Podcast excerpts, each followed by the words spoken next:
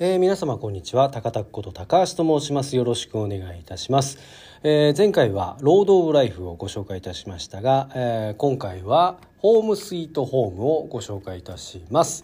えー、このアルバムが発売したのは2020年の6月、えー、です、えー、販売は全国流通がカセットテープだとできなかったので、えー、通販のみであとは会場のみで行ってます。えー、レコーディング期間はコロナ自粛期間直前ぐらいからあだったと記憶しております、えー、この音源はカセットテープでのリリースをしましたまあ、これまでですね、えー、レコードシングルそれから、えー、レコードのアルバムですねみたいなものを出していく中でカセットテープでもリリースしたいというユースケの希望を叶えたというアルバムになっています。えー、とはいえですね、中には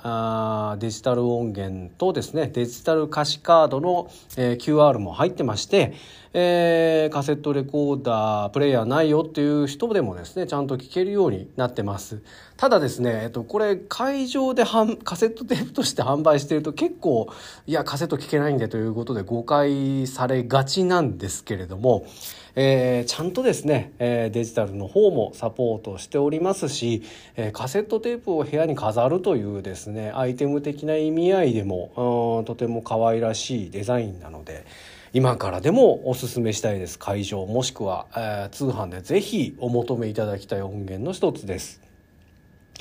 えー、カセットテープに関してはですね、えー、ジャケットは、えー、葛西さんにデザインしてもらってます。80年代にいかにもありそうなあ淡いイラスト感で作ってほしいということでリクエストしましたアクシアの生テープとかそんなようなデザインだったと思うんですけれどもあんなイメージですね。えー、この映ってる家はですね、えー、当時も取り壊しが決まっていたトキワ荘というミュージシャン専用アパートです。トキワ荘に関してはまたどっかで語ってると思いますし、えー、探していただければと思うんですが、えー、私が17年以上やっていたコンセプト的なミュージシャン専用のアパートでしたユースケも随分長く住んでおりましたけどこの取り壊しが決まりまして、えー、じゃあそこでレコーディングをしてそこをジャケットにしようということにいたしました。えー、今回はカセットテープ向けに音作りをしましたがこの辺はユースケが自身で工夫をしています。えー、完成して出来上がったカセットテープはですね、えー、磯貝サイモン君が、まあ、その年にカセットデッキとかのですね研究にもうめちゃくちゃ没頭してましたけどその際の音の、えー、基準としてですねチェック用にですねずっと使っていてくれたそうです。でまあ時代的にはですねこの2020年という、まあ、春なんていうのは、えー、新型コロナウイルスがダーッと流行り始めて、えー、街が死んでるようなあ状況でしたもうとにかく自粛自粛緊急事態宣言、えー、ステイホームみたいな言葉が流行りましてえー、なんだか不安なまま家にいる人たちが多かったような気がいたします。まあ、そこでその作りかけてたアルバムをですねまあ家にいんのも悪くないんじゃないという明るいコンセプトでですねアルバムを作って皆さんにお届けしましょうということでユうスケと2人で、えー、企画をしましてこの「ホームスイートホーム」を作りました。えー、ここまでですね、えー、7枚目のアルバムまで、えー、レコーディングの時の思い出、まあ、この場所でこんなもん食ったとかここの人がこんなことやったとかいう話をしましたが、えー、このアルバムに関してはですね、えー、時はそうでユースケが全て一人で行っています。なので、えっと、レコーディング時の思い出がですね申し訳ないけど私は一切ありません、まあ、こんなアルバムも珍しいと思うんですけども全全くあのどういうふうにレコーディングしてたかっていうのを知りませんし記録も残ってません。えー、そうですね作詞面についてはですね、えー、例えば「さよならギター」という楽曲がありますけれども、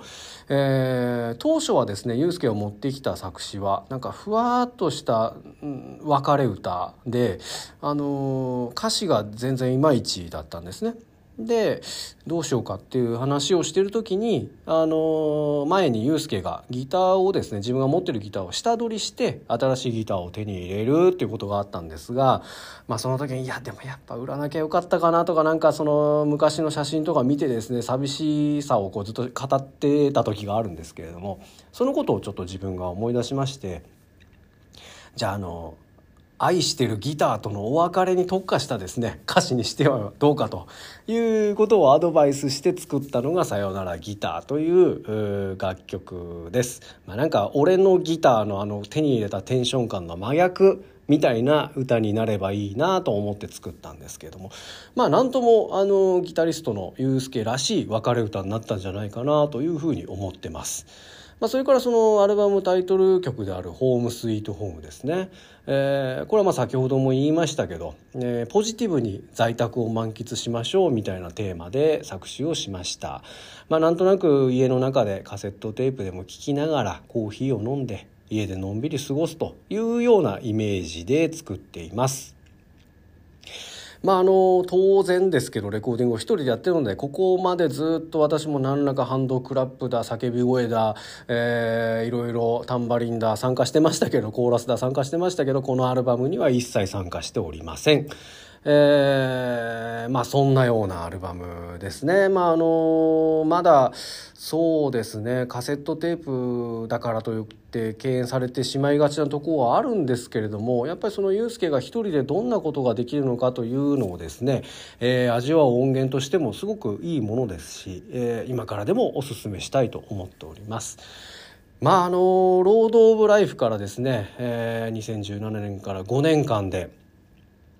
えー、インディーズがですね、えー、CD を全国流通させる意味とか、えー、収益性ってだいぶ変わりました。まあ、簡単に言えば基本的にはもう、あのどんなディストリビューターもインディーズの音源あまり扱ってくれません特別なことがない限りは。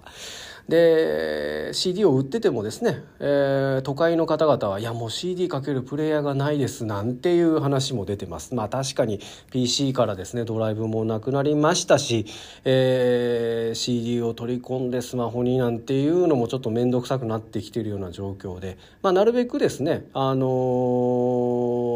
出している音源にはデジタル音源をダウンロードできるような仕組みをつけたりもしてますけれどもまあそんなような形で、えー、なかなかプレイヤーがないなんて話も出てます。まあ時代はですねデジタル音源まあ特に最近ではサブスクリプションで、えー、聞くなんていうのが主流になってますね。まああのー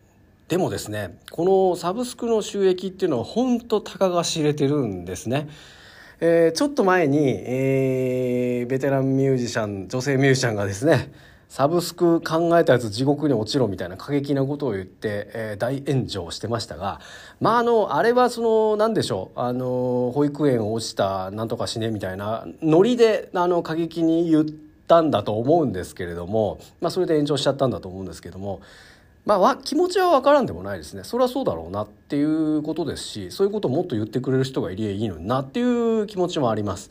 まあ、あのいろんなサービスによって全然違うんですが大体1回再生されてですね0.1円から0.3円ぐらいの収益になってます。しかもですねインディーズの場合はあのまあ状況にもよりますけどサブスクへの楽曲登録にですね年間5,000円ぐらいかかるサービスとかも結構あります。っていうことは最低でも1曲5万再生してようやくゼロというような感じだと思うんですけれども5万再生もいくインディーズ音源ってあんのかなみたいなことも含めてですねちょっと今、えー、ものを作る人間がですねちゃんと報われる仕組みじゃないと私はこのサブスクに関しては思っています。まああのいくら聞いてもらえる機会が増えるとはいえですねどこで収支を取ったらいいのかとまああの普通に音源作るとですねそれなりに当たり前ですけどうん人にバンドに参加してもらったりとかサポートに参加してもらったりエンジニアさん作ってもらったりすればですねそれなりの金額になります。えー、まともに1曲作ればですねサブスクのレートで言えば100万から200万再生ぐらいいかないとずっとマイナスというような状況ですね。まあ、これは現実的には無理なんじゃないかなというふうに思います。とはいえですね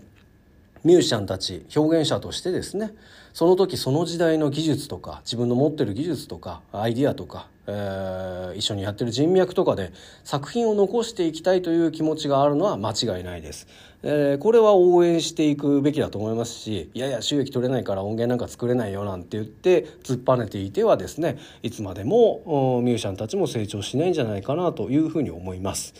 えー、まああとですねお金の集め方として、えー、クラウドファンディングというやり方もありますね。えー、ウェブ上にこういう趣旨でこのぐらいお金が必要でこういうことをやろうとしていて成功の暁には皆様にこういったものをリターンしてという企画書みたいなものを作ってですね、まあ、あの企画書作ってるの大体代理店というか代理人がいてその方にも結構な手数料が入ってたりしますけれども、えー、そういうやり方も一つのやり方だと思います。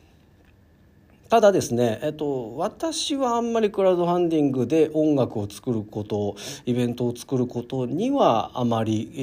ー、興味がないと言いますかその何でしょういくらあればイベントができるんだけどねとか物を作るためになんとかお金を事前にいただきたいっていう企画書をですねあんまりお客様にお見せするのはちょっとなんかこう夢がないなと思うんですよね。いくらだか分かんないけどなんだか分からないけど突然うん物ができてきてこれにどうぞ皆さんあの買ってください集まってくださいという方がうんなんか美しいような気はしてます今のところはですね。えー、とはいえあのそういうことをやってきちんと成功している方々を別に否定してるわけではないんですけれどもまあ正解がなくて本当に難しい時代ですね。でもなんかやっぱりその折々作ってですね経験して苦労してで例えば CD のような形になってるものをですねツアーしながらあの地方に行ってですね、えー、ライブ良かったです CD くださいと言っていただいてですねそれを手売りで売るというようなことも含めてですねこの間のラフチルツアー2もそうですけれどもうんそういうことの重要性っていうものはこのコロナ禍ますます強く感じるような、えー、状況です。まああのーパッと作って CDR で売るっていうのは手軽ですし、まあ、今回のラフチルツアー2みたいに頑張って、えー、お金かけて CD プレスをしてですね、えー、それを売るというのも、うん、自分たちの中で大変モチベーションも上がります。じゃあどういうふうにすればいいのかというのは非常に難しいですねただ地方の方はですねあの CD 買っていただいて車に入れてずっと車に入れっぱなしですごいパワープレイしてますみたいなお話もいただきますし、えー、皆さんですねその買った CD からうまくデジタル音源を落としていただいて、えー、自分のスマホで楽しんでいただいたりしてるような方もいらっしゃるそうです。えー、そんな中ですねまだ正解がなく、えー、どうしていいかよく分かんない中ですねえー、今回2020年22年のですね藤田祐介活動15周年の年うん10周年の時と比べるとですね思ったような企画がたくさん打てたかというとなかなか難しいかなというふうに思いました。ただまあ5年前と同じように「かぶれん状」という舞台はやりますしえー、ラフチルツアー2もそうですし、えー、YSK ミュージックスクールとかですね折々いろいろなものはやれたかなというふうに思ってます。そんな中ですね、えー、5年前のようにかぶれん状という集大成に向けたですね